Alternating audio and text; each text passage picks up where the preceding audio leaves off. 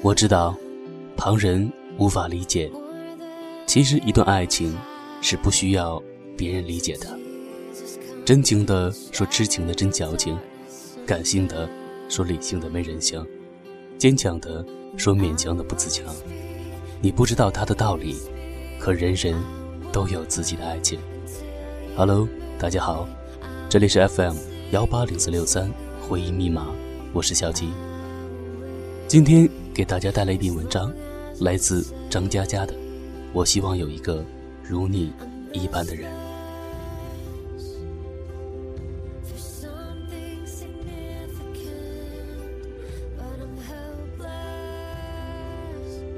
管春是我认识的最伟大的路痴，他开了一间小小的酒吧，但房子是在南京房价很低的时候买的，没有房租，所以经营起来呢压力也不大。他和女朋友毛毛两个人经常吵架，有次劝架兼蹭饭，我跟他们在一家餐厅吃饭，两人怒目相对，我埋头苦吃。管春一摔筷子，急中中的去厕所，半个小时没动静。毛毛打电话，可他手机就搁在饭桌，去厕所找也找不到人。毛毛咬牙切齿，认为这厮跑了，结果他满头大汗，从餐厅大门。奔了进来，大家都惊呆了。他小声说：“上完厕所，想会儿吵架用词，想好以后呢，一股劲儿往回跑，不知怎么就穿越走廊到了新华书店。人家指路，他又走到了正红街广场。最后想了狠招，索性打车。司机一路开，也没有听过这家饭店，描绘半天已经到了鼓楼，只好再换辆车，才找回来。”在新街口吃饭，上个厕所都能迷路到鼓楼，毛毛气得笑了。他们经常吵架的原因是，酒吧生意不好。毛毛觉得不如索性转手，卖个房子准备结婚。管春认为，酒吧生意再不好，可属于自己的心血，不乐意卖。当时我大四，他们吵的东西跟我太遥远，插不进嘴。吵着吵着，两人在。二零零三年，分手了。毛毛找了个家具商，常州人。这是我知道的所有讯息。而管春依旧守着那家小小的酒吧。管春说：“这婊子，亏我还跟他聊过结婚的事情。这婊子，留了堆破烂就走了。这婊子，走了反而干净。这婊子，走的时候还掉了几颗眼泪，还算良心。”我说：“婊子太难听了。”广真沉默了一会儿，说：“这泼妇。”说完就哭了，说：“老子真想着泼妇啊！我那年刚毕业，每天都在他那里喝到支离破碎。有一天深夜，我喝高了，他没沾一滴酒，搀扶着我进他的二手排雷号，说到家他陪我喝。早上醒来。”车子停到国道旁边的草丛，迎面是块石碑，上面写着“安徽街”。我大惊失色，酒意全无，劈头盖脸问他什么情况。管春揉揉眼睛说：“上错高架口了。”我说：“那你下来呀？”他羞涩地说：“我下来了，又下错高架口了。”我霎时觉得脑袋一片空白。管春说：“我怎么老是找不到路？”我努力平静。说，没关系。葛真说：“我想通了，我自己找不到路，但是毛毛找到了。他告诉我，以前是爱我的，可爱情会变。他现在爱那个老男人。我一直愤怒，这不就是变心吗？怎么还理直气壮的？现在我想通了，变心这种事情，我跟他。”都不能控制。就算我大喊：“你他妈不准变心！”他就不变心了吗？我操，变心的大爷！我说：“你没发现迹象吗？有迹象的时候，就得缝缝补补啊。”冠春摇摇头，突然暴跳：“冯蛋的，都过去了，我们还聊它干什么？”总之，虽然我想通了，但是别让我碰到这表，这泼妇。我心想，这不是你开头的吗？发了会儿呆，我问：“你身上有多少钱？”他回答：“四千。”我数数，自己有三千多，兴致勃勃地说：“我有条妙计，要不咱们就一路开下去吧。碰到路口有扔硬币，正面往左，反面向右。没心情呢，就继续直走。一天天的，毫无目标。”磕磕碰碰，大呼小叫，忽然寂静，忽然喧闹。有时在小镇啃着烧鸡，忽而在城里泡着酒吧，艰难地穿过江西，拐回浙江，然后插进福建。沿途风光无限的油菜田，依山而建的村庄，两边都是水坡窄窄的田道，没有一盏路灯，月光打碎树影的土道。快到龙岩，车子抛锚了，引擎盖里隐约冒着黑烟，烤得我俩都不敢点火。冠春叹了口气，说：“正好没钱了，这车也该寿终正寝了，找个汽修厂，能卖多少算多少吧。然后我们两个坐火车回南京。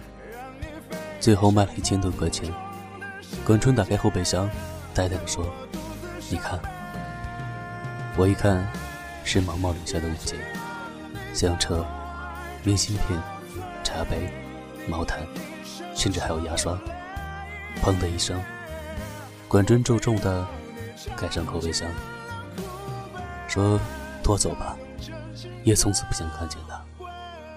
就算相见，如无意外，也是一巴掌。”我迟疑的说：“这些都不要了。”葛春丢给我一张明信片，说：“我和毛毛认识的时候，他在深圳读大学。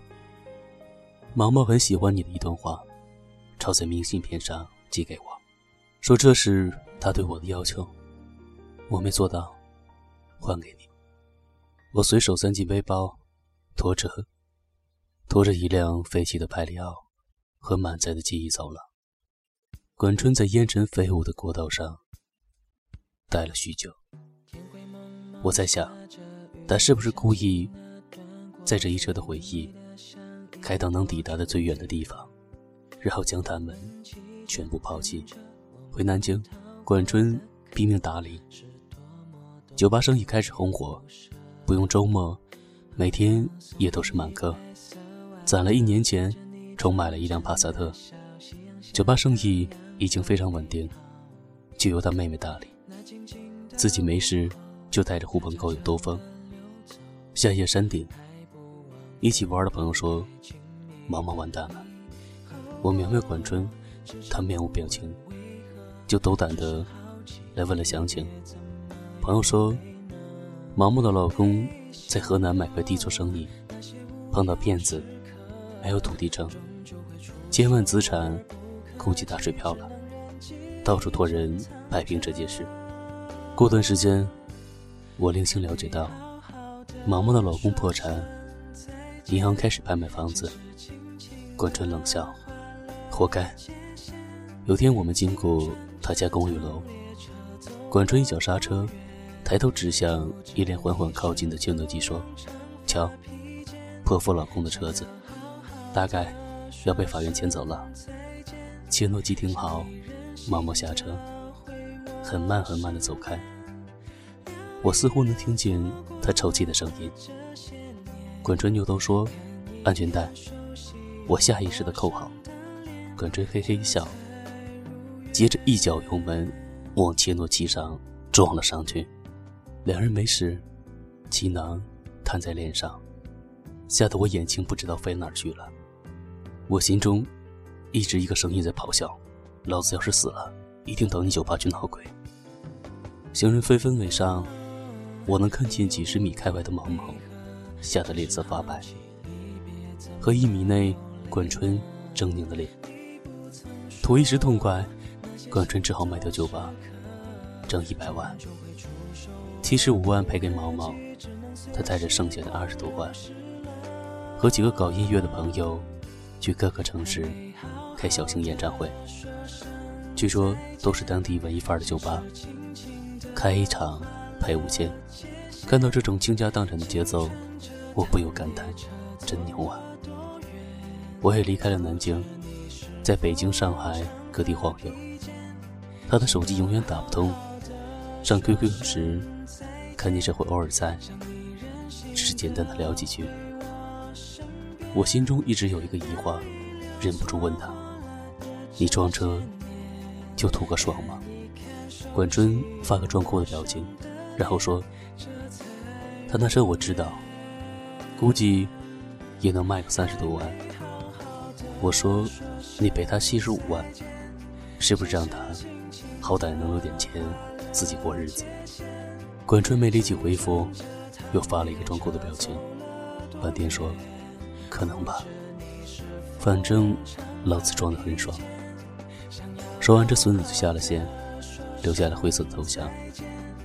我突发奇想，从破破烂烂的背包里翻出那张明信片，上面写着：“我希望有一个如你一般的人，如这山间清晨一般明亮清爽的人，如奔赴古城道路上阳光一般的人，温暖而不炙热，覆盖我所有肌肤，由起点。”到夜晚，由山野到书房，一切的问题答案都很简单。